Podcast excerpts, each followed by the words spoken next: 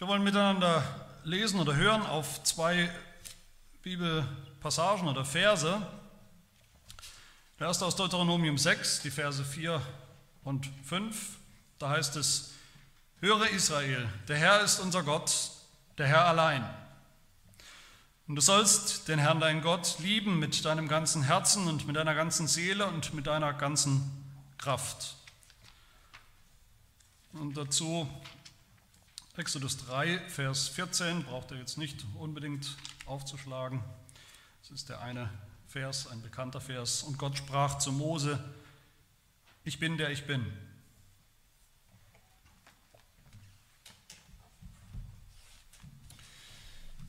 Dann hangeln wir uns ja entlang in dieser Predigtreihe über die Dreieinigkeit am athanasianischen Glaubensbekenntnis, einem alten, altkirchlichen Glaubensbekenntnis. Und da hören wir heute und lesen gemeinsam die, den ersten Teil, der auch so im Faltblatt abgedruckt ist.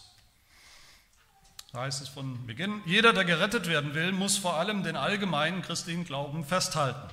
Wer diesen nicht unversehrt und unverletzt bewahrt, wird zweifellos ewig verloren gehen. Der allgemeine christliche Glaube besteht aber darin, dass wir den einen Gott in der Dreifaltigkeit und die Dreifaltigkeit in der Einheit verehren, indem wir weder die Personen vermischen, noch die eine Substanz oder Wesen auftrennen. Die Person des Vaters ist nämlich eine Person, die des Sohnes eine andere, die des Heiligen Geistes eine andere. Aber Vater, Sohn und Heiliger Geist besitzen eine Gottheit, dieselbe Herrlichkeit, dieselbe ewige Erhabenheit. Wie der Vater, so der Sohn, so auch der Heilige Geist. Unerschaffen der Vater, unerschaffen der Sohn, unerschaffen der Heilige Geist. Unermesslich der Vater, unermesslich der Sohn, unermesslich der Heilige Geist. Ewig der Vater, ewig der Sohn, ewig der Heilige Geist. Dennoch sind es nicht drei ewige, sondern ein ewiger. Nicht drei unerschaffene und auch nicht drei unermessliche, sondern ein unerschaffener und ein unermesslicher. Ebenso allmächtig der Vater, allmächtig der Sohn, allmächtig der Heilige Geist. Und dennoch sind es nicht drei Allmächtige, sondern ein Allmächtiger. So ist Gott der Vater, Gott der Sohn, Gott der Heilige Geist. Und dennoch sind es nicht drei Götter, sondern ein Gott. So ist Herr der Vater, Herr der Sohn, Herr der Heilige Geist und dennoch nicht drei Herren, sondern ein Herr. Denn wie wir durch die christliche Wahrheit aufgefordert werden, jede Person einzeln als Gott und Herrn zu bekennen, so werden wir durch den allgemeinen christlichen Glauben daran gehindert, von drei Göttern oder Herren zu sprechen. In dieser Dreifaltigkeit ist nichts früher oder später, nichts größer oder kleiner, sondern alle drei Personen sind untereinander gleich ewig und gleichartig, sodass in allem, wie schon gesagt, sowohl die Einheit in der Dreifaltigkeit als auch die Dreifaltigkeit in der Einheit zu verehren ist. Wer also gerettet sein will, soll so über die Dreifaltigkeit denken.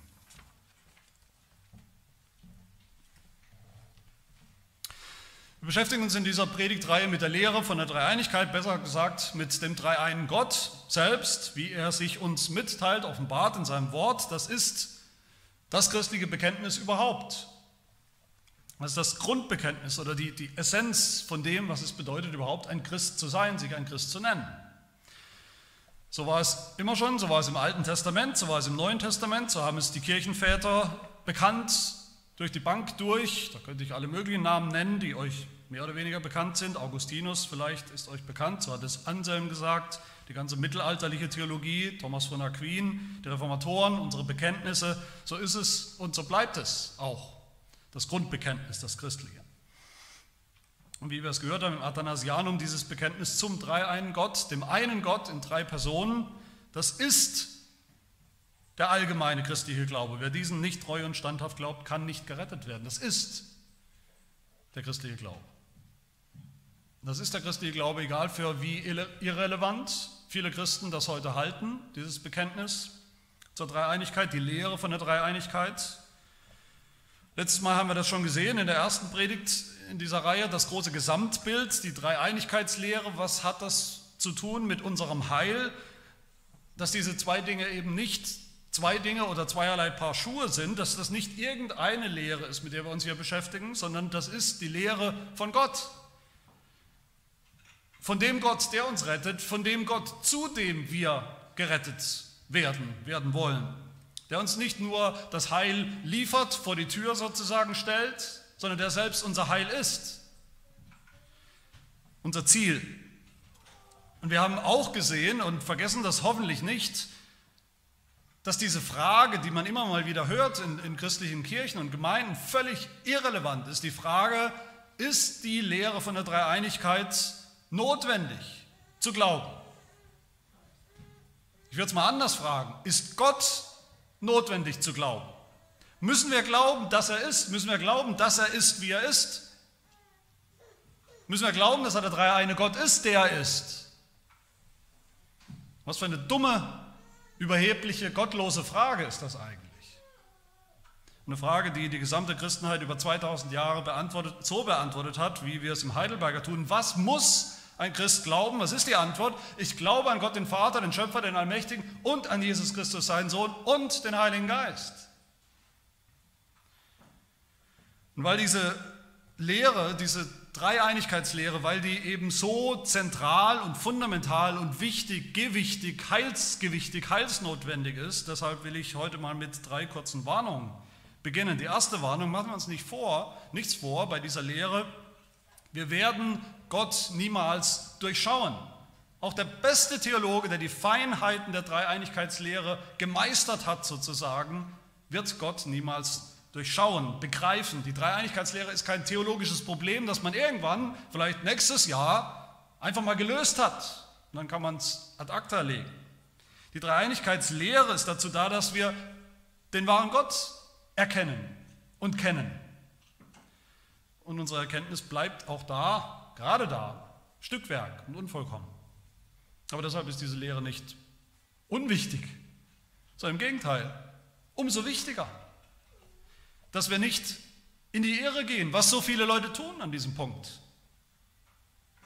Dass wir nicht wie viele Christen, die so laut schreien, keine Theologie, nur die Bibel, kein Bekenntnis, nur die Bibel, was dann immer in der Geschichte die Christen waren und die Theologen waren, die am allerschnellsten abgedriftet sind in falsche Lehren, in Irrlehren, in problematische Aussagen über Gott, den Vater, den Sohn und den Heiligen Geist.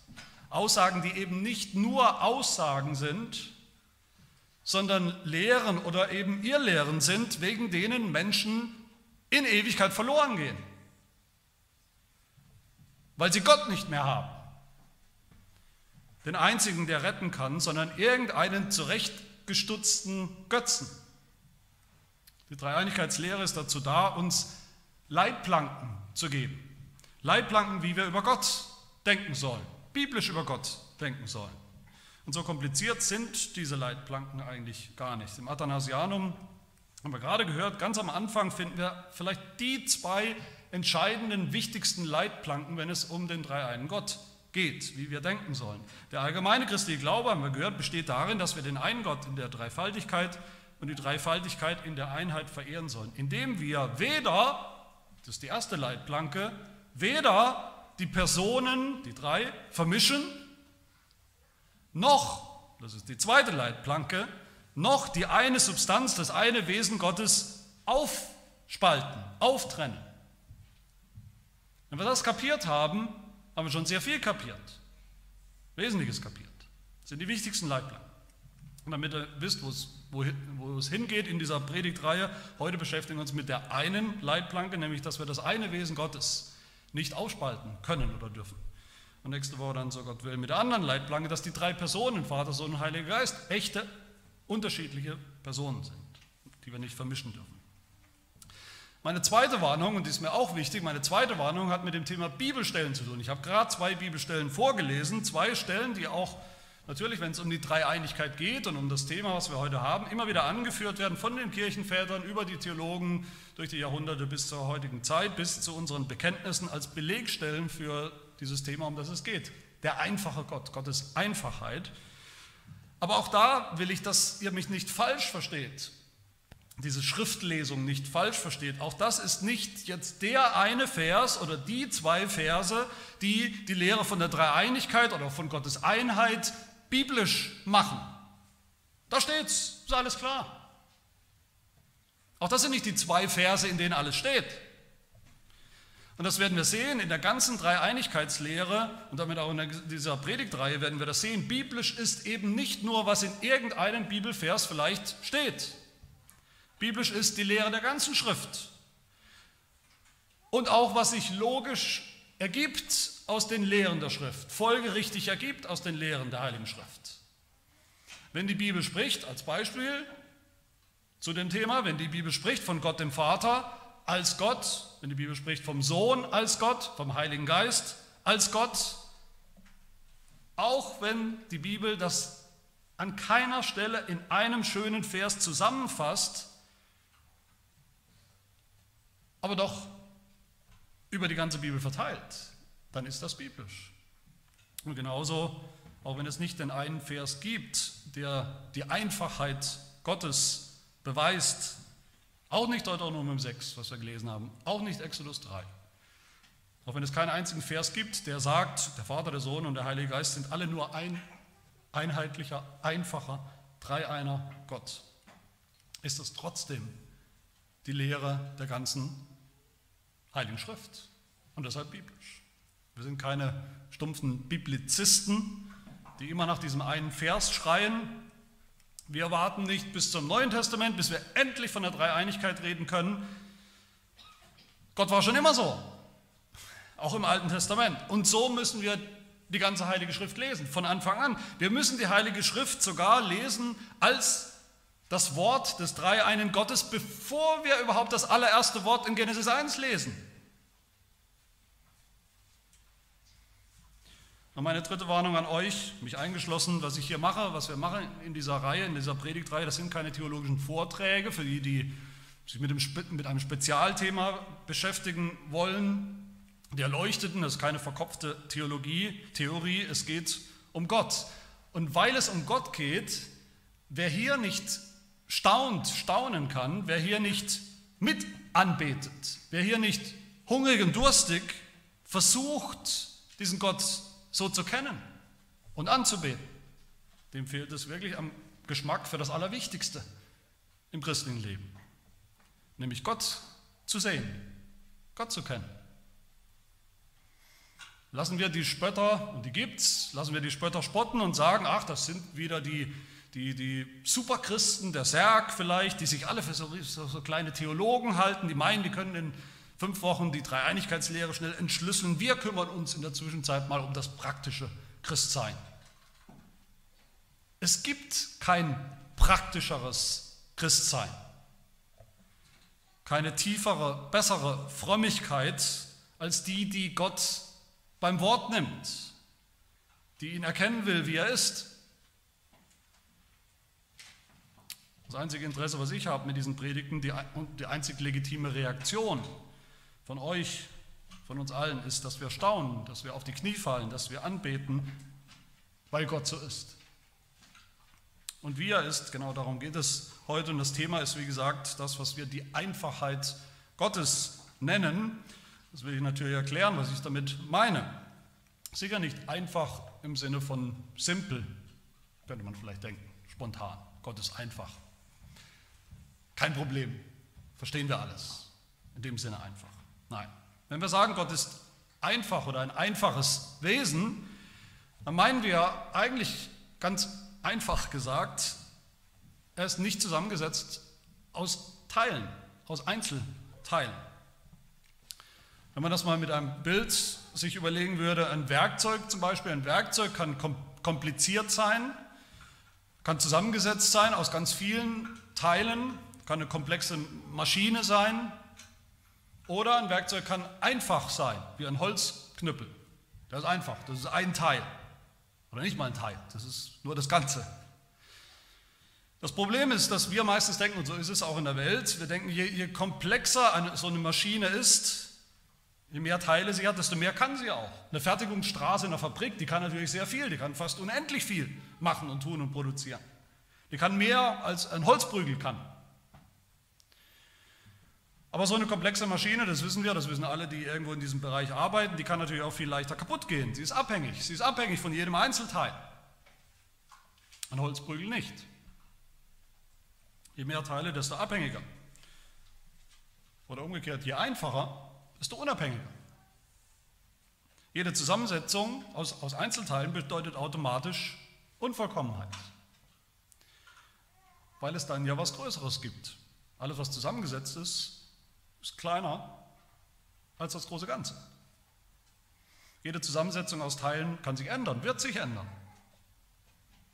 Wenn wir sagen, Gott ist ein einfacher Gott, ein einfaches Wesen, geht es genau darum, dass wir bekennen, Gott ist nicht abhängig von irgendwas außerhalb von sich selbst oder irgendwelchen Teilen.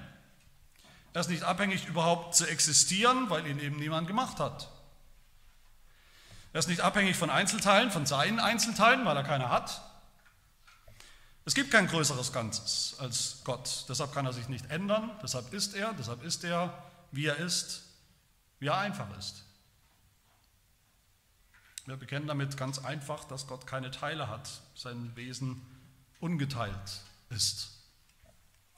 Man könnte auch sagen, dass alles in Gott Gott ist und nur Gott ist, ohne Abstriche, ohne Unterteilung. So spiegeln das zumindest diese zwei Verse, Texte, die wir gelesen haben, spiegeln das zumindest so wider. Exodus 3, Vers 14. Ich bin, der ich bin. Ich bin einfach, der ich bin. Ich bin nicht abhängig von nichts und niemandem und ich bleibe, der ich bin. Das ist eine zeitlose Aussage. In Deuteronomium 6, höre Israel, der Herr ist unser Gott, der Herr allein. Oder einfach. Sagt es auch das Athanasianum, das haben wir gehört, gelesen, in diesem einen Satz. Die eine Substanz oder das eine Wesen Gottes lässt sich nicht auftrennen, aufspalten. Es hat keine Einzelteile. Und, und das ist auch die aller, allererste Aussage in unserem niederländischen Glaubensbekenntnis. Das Thema von heute, oder diese Aussage über Gott. Der allererste Artikel beginnt so. Wir glauben von Herzen und bekennen mit dem Mund, dass es nur ein einziges und einfaches geistliches Wesen gibt, das wir Gott nennen. Einfach. Und das wollen wir entpacken in vier kurzen Gedanken eigentlich, diese Einfachheit Gottes. Der erste Gedanke ist einfach, ist, sage ich zu viel einfach. Der erste Gedanke ist, Gott ist einfach. Der zweite Gedanke, Gott ist einfach in seinen Eigenschaften. Der dritte Gedanke, Gott ist einfach in den drei Personen, die Gott sind. Und viertens, nur diese Einfachheit Gottes ist unsere Hoffnung, das Evangelium, unsere Rettung. Zum Ersten, Gott ist einfach. Deuteronomium 6, Exodus 3 haben wir gelesen, haben wir gehört. Natürlich sind das Aussagen, das, sagt, das hört man immer wieder. Natürlich sind das Aussagen, die der Gott Israels seinem Volk macht, seinem Bundesvolk macht, in seiner Beziehung mit seinem Bundesvolk. Natürlich sind das keine philosophischen, spekulativen Aussagen. Das ist alles richtig.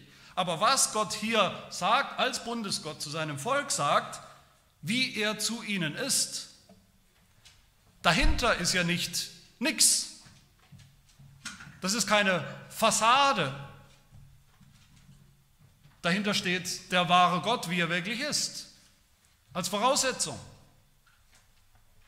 Und so haben tatsächlich viele Bibelausleger, die Kirchenväter, bei den Kirchenvätern angefangen, ich würde sagen, die besten Ausleger in der Geschichte, Deuteronomium 6, Vers 4, auch immer schon drei Dinge eigentlich schon erkannt in diesem Vers. Drei absolute Basics über Gott. Und die lauten so, Gott ist, Gott ist einer und Gott ist einfach.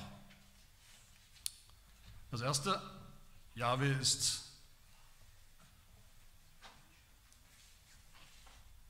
einfach. Er ist einfach. Höre Israel, der Herr, Jahwe ist unser Gott. Ohne Anfang, er ist. Er ist nicht geworden, er hört nicht wieder auf zu sein. Er ist. Alles, was einen Anfang hat oder was ein Ende hat, ist nicht ewig. Alles, was einen Anfang hat, ist abhängig von etwas Größerem. Alles, was einen Anfang hat, ist per Definition nicht einfach, sondern zusammengesetzt. Alles, was zusammengesetzt ist, ist abhängig von seinen Teilen. Dazu brauchen wir überhaupt keinen Bibelvers. Dazu brauchen wir keinen Bibelvers. Das wissen wir auch so. Das ist eine Sache der Logik. Das ist eine Sache der natürlichen Offenbarung. Aber Gott selbst ist der Ursprung ohne Anfang, ohne Teile. Exodus 3, Vers 14, er ist wer er ist. Er ist einfach, weil er ist. Das Zweite, was wir in diesem Vers sehen, Jahwe ist einer. Höre Israel, der Herr, unser Gott, der Herr ist unser Gott, der Herr allein. So lesen wir diesen Vers auch meistens, das ist auch richtig. Das ist ein Bekenntnis zu einem einzigen Gott, dass es keine anderen Götter gibt. Das ist aber noch viel mehr. Das ist auch eine Aussage darüber, wie dieser Gott ist. Das Wort für allein, der Herr allein, bedeutet, er ist einer, ein einziger Gott. Es bedeutet aber auch, er ist einheitlich. Er ist derselbe. Er ist eine Einheit. Man könnte auch sagen, Gott ist eins, nicht Teile. Gott ist eins. Wir lesen diesen Vers, wie gesagt, oft als, als Bekenntnis zu, zum Monotheismus, einen Gott. Wir haben nur einen Gott, Singular, das setzt die Bibel auch voraus, natürlich, aber dieser Vers bedeutet dann auch, dass dieser Gott, dieser eine Gott, durch und durch eins ist mit sich selbst, in sich selbst, ungeteilt ist. Wir können auch übersetzen, höre Israel, Gott ist Gott ein und derselbe. Und das ist das Dritte, in diesem Vers, Jahwe ist einfach. Wir könnten sogar übersetzen, höre Israel, der Herr, unser Gott, der Herr ist einfach. Ungeteilt. Gott ist alles, was er ist. Und alles, was er ist, ist er ungeteilt. In Ewigkeit. Liebe Gemeinde, so was wir hier sehen oder hören, so funktioniert übrigens ein großer Teil von, von, der, von der Lehre oder den Aussagen über Gott und über die Dreieinigkeit Gottes. Viele Aussagen, die wir bekennen, die wir machen über den Dreiein Gott, über Gott allgemein, auch im Athanasianum, sind negative Aussagen, also sind Verneinungen, sind Verneinungen von dem, was Gott nicht ist, sind noch nicht mal die positiven Aussagen, sondern vor allem Verneinungen, was Gott alles nicht ist, als Warnung oder als Leitplanken. Die drei Personen der Gottheit, haben wir gehört, sind unvermischt, also nicht vermischt. Das eine Wesen Gottes ist ungeteilt. Wir bekennen, der Vater, der Sohn, der Heilige Geist sind ungeschaffen und unermesslich. Wir bekennen, dass Gott ewig ist, aber ewig können wir uns auch nichts darunter vorstellen. Was denken wir, wenn wir an ewig denken? Wir denken an nicht zeitlich, nicht räumlich, nicht eingeschränkt in diesen Dimensionen. Niederländischen Bekenntnisartikel 1 nochmal, da heißt es, Gott ist unbegreiflich, unsichtbar, unveränderlich, unendlich. Viele Unworte haben wir da, viele Unworte machen die Lehre von Gott aus. Und das liegt in der Natur der Sache, das liegt darin, dass wir überhaupt Gottes Wesen, das Wesen des dreieinen Gottes nur indirekt verstehen können. Dass dieser Gott in, in letzter Konsequenz oder in letzter Tiefe für uns eben, wie wir auch bekennen, unbegreiflich ist. Und so muss es auch sein. Wir sind ja bloß Menschen. Wir haben einen Anfang, wir sind nicht ewig, wir sind nicht einfach, wir sind komplex, wir sind zusammengesetzt aus Teilen, die auch kaputt gehen. Wir sind abhängig, aber Gott ist das nicht. Gott ist Gott. Ein Gott, den wir begreifen können, ultimativ ist kein Gott, sondern ist irgendwas, was wir uns gemacht haben im Abbild als Kopie von uns selbst. Aber egal, was wir gleich noch hören werden zu den Eigenschaften Gottes und zu den Personen Gottes, zu den drei Personen Gottes, diese Leitplanke dürfen wir nicht durchbrechen und überschreiten. Gott ist und bleibt einfach in all dem. Einheitlich, unzerteilt, einfach Gott. Damit sind wir beim zweiten Gedanken, nämlich die Einfachheit von Gottes Eigenschaften. Dass Gott so ist, dass Gott einfach ist, ungeteilt ist, das wirkt sich natürlich auch aus, das hat Auswirkungen auf seine Eigenschaften. Spannend, dass wir im, im, niederländischen Glaubensbekenntnis, in diesem Artikel 1, den ich schon zitiert habe, das genauso tun. Zuallererst bekennen wir, wie gesagt, dass Gott ein einfaches Wesen ist und dann erst kommt die Liste von den Eigenschaften, den eigentlichen Eigenschaften, dass er ewig ist, unbegreiflich, unsichtbar, unveränderlich, unendlich, allmächtig, weise, gerecht und gut. Das heißt also, wenn man das zusammennimmt, das heißt zunächst mal, alle Eigenschaften, die Gott hat, sind so einfach und ungeteilt.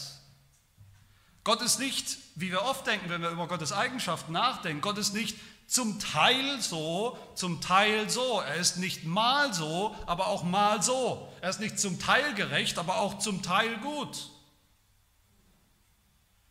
Es gibt überhaupt keinen Widerspruch, es gibt überhaupt keine Spannung, es gibt überhaupt keine Konkurrenz in Gott zwischen seinen Eigenschaften. In Gott sind seine Eigenschaften völlig eins, völlig identisch. Gott offenbart sich in der Heiligen Schrift, wenn man mal sucht, nachblättert, wahrscheinlich in 100 verschiedenen Eigenschaften.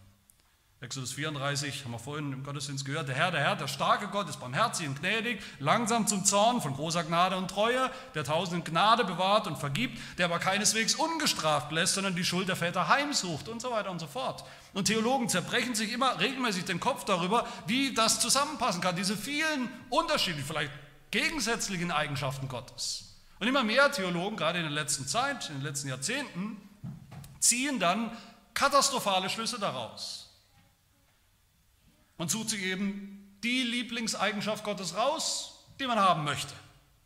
Den Teil von Gott, den man am liebsten mag, als könnte man teilen. Seine Liebe ist uns eben wichtiger als seine Gerechtigkeit. Oder man sagt, Gott ist Liebe. Ja, gut, erst manchmal ist er auch noch gerecht und zornig, streng, wie auch immer. Aber er ist eigentlich Liebe. Aber Gott hat keine Teile. Gottes Eigenschaften sind keine Teile, sind nicht teilbar. Die Kirchenväter haben das sehr deutlich, immer wieder deutlich gesagt, in Gott sind alle seine Eigenschaften identisch, eins, in völliger Einheit, in völliger Harmonie.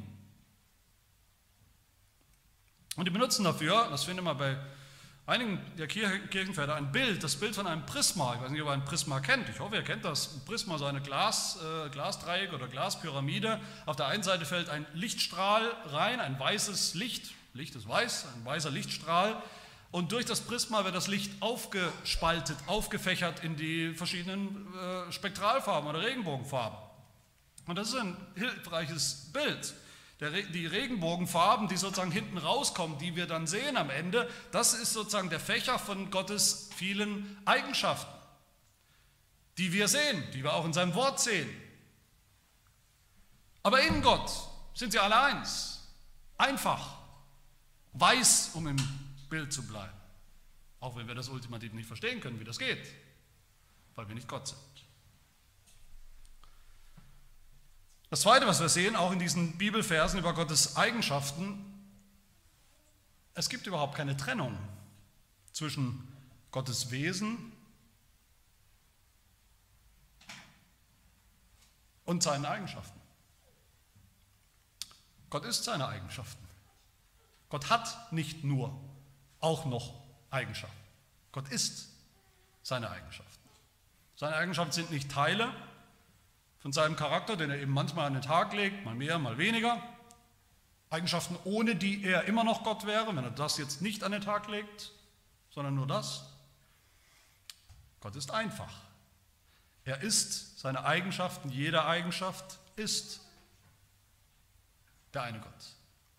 Das ist natürlich auch wieder im völligen Gegensatz zu uns Menschen, wie wir das kennen, wie wir das auch sonst denken oder verstehen. Wir sind anders, wir sind geteilt, wir bestehen aus Teilen. Ein Mensch, vielleicht die Sophia, ist vielleicht lieb oder freundlich, irgendjemand anders, will jetzt keinen beim Namen nennen, ist vielleicht nicht freundlich, aber der, der nicht freundlich ist, ist trotzdem ein Mensch. Auch wenn ihm vielleicht die Liebe fehlt, ist ein Mensch. Vielleicht ein unangenehmer Mensch, aber er ist immer noch ein Mensch. Wir sind nicht unsere Eigenschaften. Wir haben sie nur, Eigenschaften, mal mehr oder mal weniger. Gott nicht. Ich bin der ich bin. Ich bin wie meine Eigenschaften. Und meine Eigenschaften, das bin ich. Sagt Gott, ich verstecke mich nicht hinter meinen Eigenschaften. Ich kann sie auch nicht loswerden. Ich kann sie nicht ändern. Ich bin einfach so. So sagt es Gottes Wort immer wieder. Gott ist nicht lieb, er ist Liebe. Gott ist nicht nur gerecht, er ist der Herr der Gerechtigkeit. Gott macht nicht nur Licht, er ist Licht Gott ist nicht nur heilig, er ist Heiligkeit. Er ist nicht nur wahr und treu, sondern er ist Wahrheit, die Wahrheit. Und das Dritte, was wir hier lernen, dass Gott einfach ist in seinen Eigenschaften, bedeutet dann eben auch, dass er sich nicht ändert.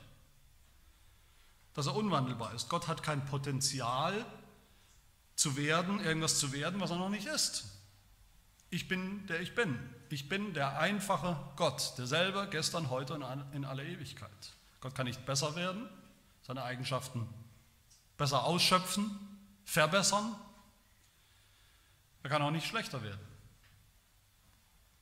Wir schon, weil wir aus Teilen bestehen, zusammengesetzt. Gott ist einfach, ungeteilt, ewig, ewig dasselbe.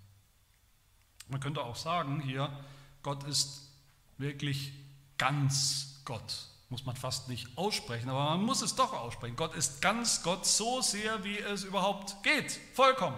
Völlig Gott. Durch und durch. In Fülle und für immer. Und damit sind wir beim dritten Gedanken, nämlich der Einfachheit der drei Personen in Gott, im Vater und im Sohn und im Heiligen Geist. Das, was ich jetzt gerade gesagt habe, diese wichtige Leitplanke wie wir über Gott denken sollen, müssen, dass Gott einfach ist, nicht zusammengesetzt. Dazu sagen heute viele Christen, das stimmt doch gar nicht.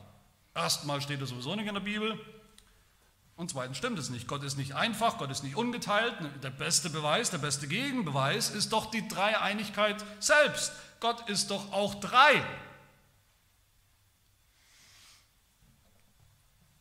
Und vielleicht spürt ihr da, merkt ihr da, wie wichtig diese Lehre ist mit der wir uns gerade beschäftigen. Und wie katastrophal es ist, wenn man diese Lehre aufgibt. Egal, ob man sie aufgibt, wie das landläufig unter vielen Christen, also Nicht-Theologen passiert, dass sie einfach, wenn man sie fragt nach dem Dreieinen Gottes, dann sagen, ja, die drei Personen, Vater, Sohn, Heiliger Geist, sind halt drei Teile, sind halt drei Teile der Gottheit. Das ist ein Problem.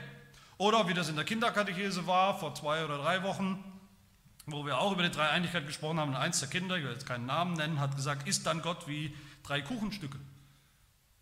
Aufgeschnitten, gedrittelt, jeder ein Stück. Oder wie es die Profitheologen eher sagen würden, wenn das so ist, wenn alles in Gott wirklich Gott ist, identisch sozusagen, dann ist doch am Ende der Vater der Sohn.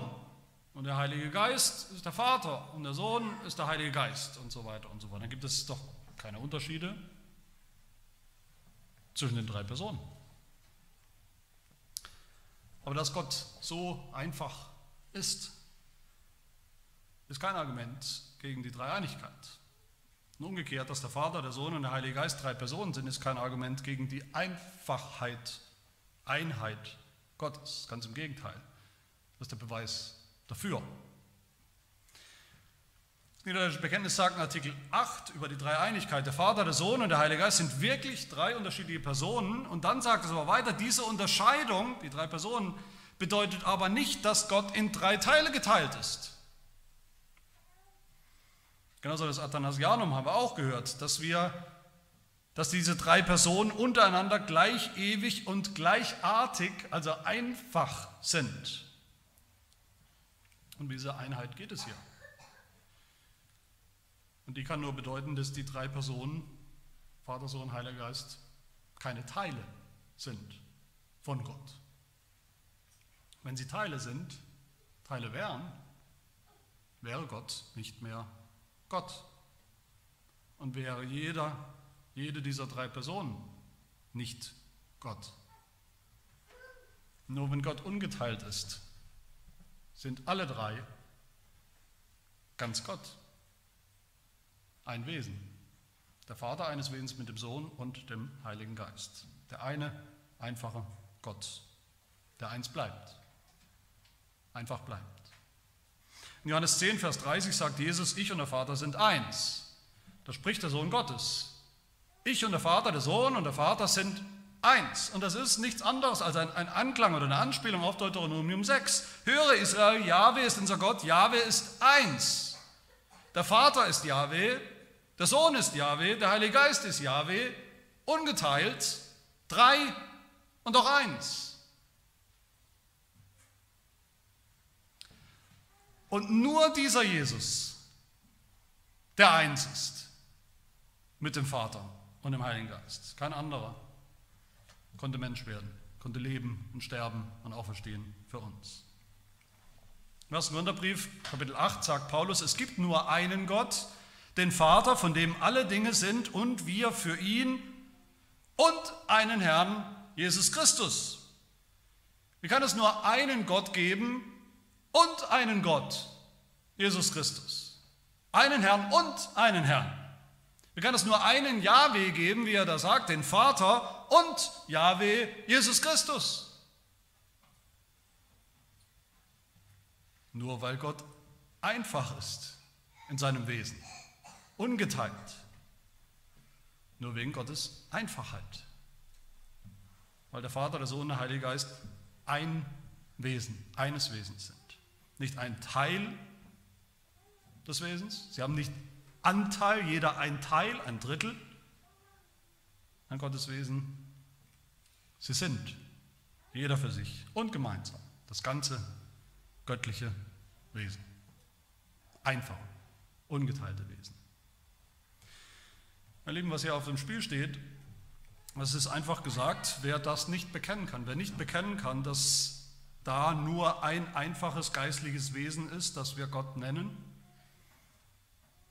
wer die drei Personen, Vater, Sohn, Heiliger Geist, als drei Teile, drei Drittel von Gott versteht, der hat nicht mehr den wahren Gott. Der hat nicht mehr das Werk des Dreieinen Gottes. Und er ist kein Christ. Dem gilt diese Warnung des Athanasianum, von dem wir gehört haben, dass er von drei Göttern oder drei Herren sprechen muss. Aber daran werden wir gehindert durch den christlichen Glauben, durch den biblischen Glauben, durch die Leitplanken. Und ich will schließen mit einem letzten Gedanken. Hier geht es wirklich nicht um irgendwelche theologischen Spitzfindigkeiten. Hier geht es darum, wie Gott wirklich ist. Und damit, das sollte uns klar sein, damit geht es um alles, inklusive dem Evangelium, inklusive dem Heil. Wir können das Heil nicht abtrennen, abkoppeln von Gottes Wesen. Das ist mein letzter Punkt, Gottes Einfachheit und das Evangelium. Diese Lehre dass Gott einfach ist, ungeteilt ist. Diese Lehre übrigens, die Christen, wie gesagt, seit 2000 Jahren bekennen, die eigentlich alle christlichen Theologen durch die Geschichte hindurch gelehrt haben, bis auf die Neuzeit, auf die aktuelle Zeit, wo plötzlich damit gespielt, wo plötzlich mit dem Feuer gespielt wird, wo man immer kreativ sein will, immer was Neues erfinden will, immer gegen alles sein will, was traditionell war in der christlichen Theologie. Diese Lehre ist deshalb so wichtig oder sollte uns allen so wichtig sein, weil es um das Evangelium geht, weil es ultimativ um das Heil geht. Und unser Heil gibt es nur als Heil, als Erlösung des dreieinen Gottes. Mit dem Vater als, als Quelle, als Ursprung des Heils, mit dem Sohn als, als dem Bringer des Heils, dem Vollbringer des Heils und mit dem Heiligen Geist als dem Anbringer des Heils. Aber nur, wenn alle drei ungeteilt der eine einfache Gott sind. Das ganze göttliche Wesen. Versteht ihr, wie wichtig das ist?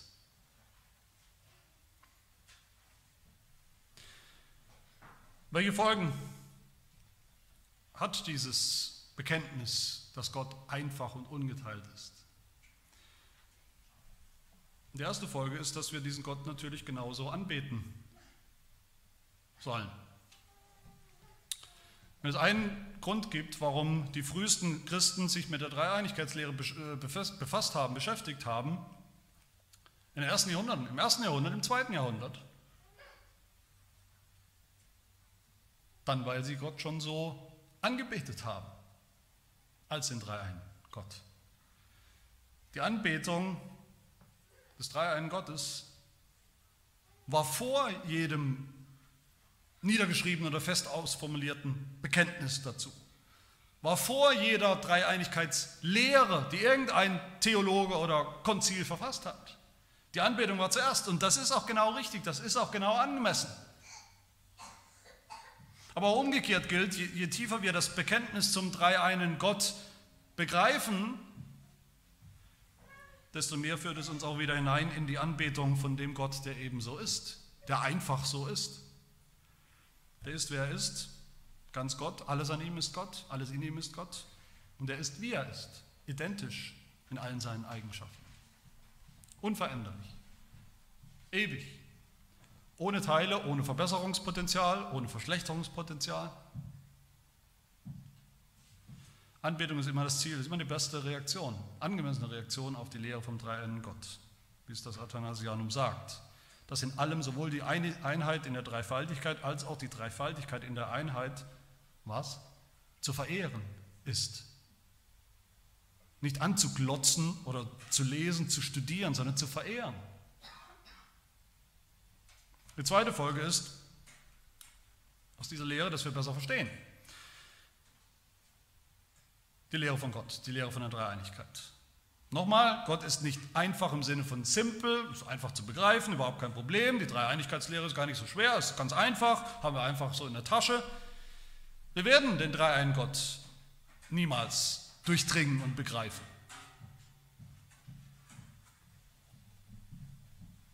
Und so muss es auch sein und so muss es auch bleiben, das muss uns bewusst sein. Das ist ganz normal, weil wir Geschöpfe sind. Aber trotzdem gibt es da Dinge, die wir wissen müssen. Das sind eben diese Leitplanken, die wir brauchen, die Leitplanken, die uns in, in, in Schach halten. Damit wir nicht links runterfallen oder rechts runterfallen, damit wir nicht in Irrlehre fallen, damit wir nicht Gott zum Götzen machen oder einen Götzen zu Gott machen wollen. Und damit wir dann eben nicht unser Heil verlieren. Geht auch um unser Denken, dass wir uns kein falsches Bild machen von Gott, auf den falschen Gott setzen, der eben keiner ist. Und die dritte Folge von fünf ist, dass wir diesen Gott auch so lieben. Das ist der Zusammenhang in Deuteronomium 6, den man so leicht über, übersieht oder überliest, obwohl er so offensichtlich ist in diesen zwei Versen, die wir gehört haben. Höre Israel, der Herr ist unser Gott, der Herr allein, der Herr einfach, der Herr ungeteilt, so ist er. Im nächsten Vers, und du sollst diesen Herrn, den ungeteilten Gott, lieben mit ungeteiltem Herzen mit ungeteilter Seele, mit deiner ganzen Kraft. Das gehört zusammen. Das eine fließt aus dem anderen. Aus dieser Einfachheit, Ungeteiltheit Gottes, so sagt es einer der Kirchenväter, und so sagen es mehrere, da folgt daraus auch, soll daraus folgen, auch die einfache, ungeteilte Liebe der Geschöpfe zu diesem Gott. Unsere Liebe zu diesem Gott. Die vierte Folge ist, dass wir diesem Gott auch ganz vertrauen können.